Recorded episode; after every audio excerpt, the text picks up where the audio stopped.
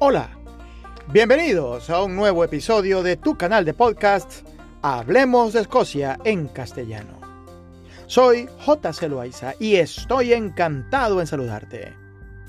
Nuestro episodio 19 está dedicado a un tema que llama mucho la atención de los turistas y los amantes de la cultura británica en general, debido a la parte romántica que despiertan por su tradición y originalidad. Me refiero a los clanes escoceses. Acompáñame a descubrirlos. Un clan escocés es un grupo de personas que se mantienen unidas y organizadas respondiendo a lazos de parentesco y o de pertenencia a un territorio común, desarrollando un sentido de identidad bajo un mismo apellido que ha sido heredado o adoptado por conveniencia.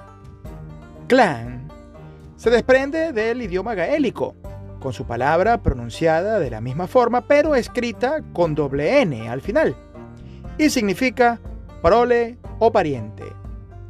Sin embargo, ese parentesco era más por conveniencia que por lazos consanguíneos reales, ya que para formar parte de un clan, los requisitos básicos pasaban por la pertenencia territorial en un lugar dominado por un caudillo o jefe de clan la lealtad jurada a ese jefe de clan o casarse con una mujer del clan y de esa manera adquirir el apellido.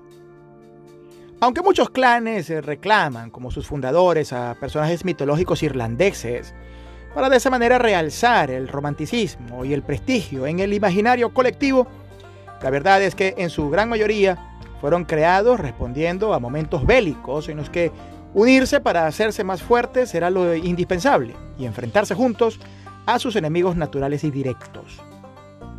Existen clanes como los McKinnon, los eh, McClay, los Grant, McNabb, Macquarie y los MacGregor, que reclaman su ascendencia desde el rey Alpin, padre de Cagnet MacAlpin, el fundador del Reino del Alba en el año 843. Pero lo cierto es que muy pocos clanes son capaces de probar autenticadamente a sus progenitores antes del siglo XI, y en su mayoría no encuentran lazos de su linaje antes del siglo XIII. Realmente, este tejido social ganaría músculo a partir de las campañas de recuperación de la región de Argyll y las Islas Hébridas exteriores del dominio vikingo por parte de la corona de Alejandro III de Escocia a mitad del siglo XIII. Y además, la pacificación de la región de Moray y de los últimos reductos pictos aquellos jefes guerreros, eh, en una pequeña parte, no eran celtas puros, sino que existían acuerdos con caballeros normandos, anglonormandos y flamencos que apoyaron la expansión de Escocia y así llegaron a controlar tierras y gente. Y estos bien pudiesen ser considerados como los verdaderos padres ancestrales de clanes como los Fraser, los Bruce, el clan Cameron, el clan Menzies, los Chisholm, los Murray, entre otros. Aquellos dominios territoriales fueron afianzados por el rey Robert de Bruce durante las tres primeras décadas del siglo XIV, quien, para garantizar la cohesión de tierras y la unidad de mando durante la Guerra de Independencia de, de Escocia, introdujo la figura feudal, expidiendo cartas de asignación de tierras y títulos. Así, los MacDonald arrebataron a los MacDougall de las tierras heredadas de su origen ancestral común, el guerrero nórdico gaélico del siglo XII, Somerled. Este componente feudal aleja a los clanes escoceses del concepto tribal que se les pretende endilgar equiparándolos con clanes aborígenes de África, Australasia y América. Ahora bien, los famosos apellidos con el prefijo Mac de origen gaélico, viene a significar la pertenencia de una persona a un caudillo determinado al jurar lealtad a cambio de protección y tierra. Ese prefijo Mac en gaélico significa hijo de, por lo que MacDonald viene a significar de Donald, que pertenece a Donald o es hijo de Donald. Lo mismo ocurre con MacGregor, McFarland, MacArthur, Macintosh, entre muchos otros. También existe el prefijo o apóstrofe, y este es de origen gaélico irlandés y posee el mismo significado que el Mac. En este caso, O'Neill, O'Hara o Duim, por poner algunos ejemplos. La influencia nórdica también puso lo suyo con los sufijos son, como es el caso de Anderson, Jackson y Donaldson, y una infinidad de composiciones más. Ya tienes una idea entonces por qué en inglés la palabra son significa hijo. No todos los apellidos indican que son hijos de alguien.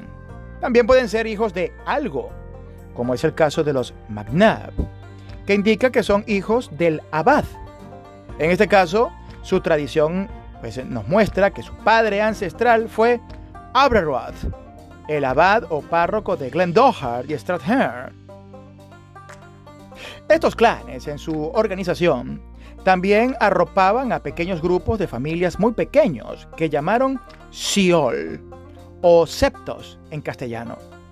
Estos septos se asociaban a un clan mucho más grande para de esa manera aprovechar una relación de dependencia o porque su historia familiar se acercaba más a determinado clan. Estos vivían en las tierras de aquel clan más grande, pero con apellidos diferentes. La organización interna de los clanes fue y sigue siendo piramidal. Así se mantiene actualmente la tradición del caudillo o patriarca, quien a través de la transmisión por herencia mantiene la línea dinástica de su linaje, desde lo que ellos consideran su origen ancestral. A este se le llama Laird o Shagnar Synod y era una especie de representante legal de la comunidad, arrendatario y juez que impartía justicia intraclánica. Actualmente hay clanes registrados sin un jefe específico, y a estos se les conoce como clanes armígeros. De estos jefes, su hijo primogénito se le consideraba por lo general como el próximo Shagnar Sugned, y era llamado Tynister, en ocasiones y por diversas razones, el heredero directo era reservado para otro pariente masculino que resultara más beligerante y políticamente mejor preparado, aunque esto realmente era una rareza. El Oigrach era algo así como un recaudador, supervisor y consejero del jefe del clan. También se le conoce como Chieftain y podía encargarse de la rama de un clan establecida en un lugar más apartado. Este Oigrach fortalecía la autoridad legal del jefe del clan y actuaba como un brazo ejecutor y de alcance de las órdenes impartidas a los duchas. Movilizaba a las huestes del clan para la guerra y a los duchas para que participaran en las fiestas o funerales. Los duchas eran todas aquellas personas que poseían el derecho de establecerse en las tierras del jefe del clan y del mismo modo este derecho era heredable es decir, eran el grueso del clan. Aunque a mucha gente le cueste aceptar que realmente la estructura de clanes de Escocia ha sido feudal y no comunal, tal cual como lo he explicado, esto se refuerza con la expedición de cartas por parte de el rey Jacobo VI, casi pues eh, a la misma usanza de aquellas cartas que expidiera Robert de Bruce durante el siglo XIV, en la cual bajo la ley escocesa esta vez, quedaba formalmente estructurada una organización terrateniente heredable ya venía marchando por tradición. Pero el colapso del sistema de clanes comenzaría en 1493, cuando las acciones vikingas del clan MacDonald, los llamados señores de las islas, fueron respondidas por el rey Jacobo IV con la confiscación de todas sus tierras. Esto además de causar un trauma en la zona occidental de Escocia, también sentó un precedente inédito que potenciaría la autoridad del rey por sobre la de los jefes del clan. Luego, en 1609, Jacobo VI comenzó a expedir las cartas que alineaban a los jefes de clanes a un sistema de terratenientazgo controlado por la corona, pero con trampa. Este sistema buscaba estabilizar la zona luego de lo acontecido 115 años antes con la confiscación de los McDonald's. pero restaba también algunas competencias económicas y judiciales que formaban parte de la autoridad del jefe del clan. Además, bajo el nuevo formato de la élite de clanes de las tierras altas, se obligaba a que los hijos herederos de los jefes de clan fuesen enviados a las tierras bajas y someterse a una educación estrictamente en inglés y orientado a la fe protestante presbiteriana. Esto representó, lógicamente, el debilitamiento sostenido de la antigua cultura gaélica, y de la fuerte influencia católica en el área norte e insular de Escocia. Además, los Oigrach, ese brazo ejecutor de los jefes de clanes, con la implementación del nuevo sistema de terratenientazgo de Jacobo VI, perdieron la facultad de subarrendar y con ello este eslabón en la estructura de los clanes se fue debilitando hasta apagarse casi por completo. De alguna manera, esto socavó la autoridad de los jefes de clan, quien ahora cobraban más, pero militarmente estaban desarticulados. De esa manera inteligente, Jacobo VI le colocaba al fin el cascabel al gato.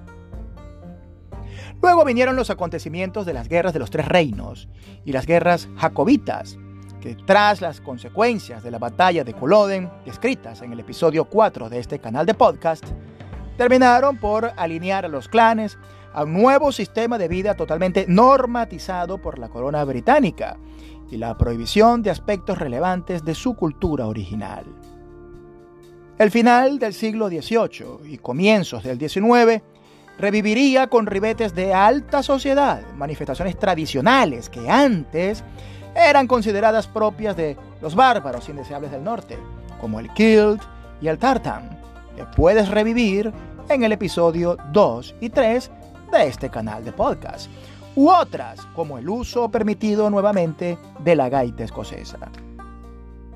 Más de 500 clanes están registrados hoy día ante la autoridad de la corte de Lord Lyon, no solo de los que permanecen en Escocia, sino también aquellos brazos que están establecidos en otras partes del mundo, especialmente en Estados Unidos y Canadá, todos con su representación heráldica, colores y diseño de tartán. Hablemos de Escocia en castellano. Solo unos minutos para descubrir una Escocia sorprendente.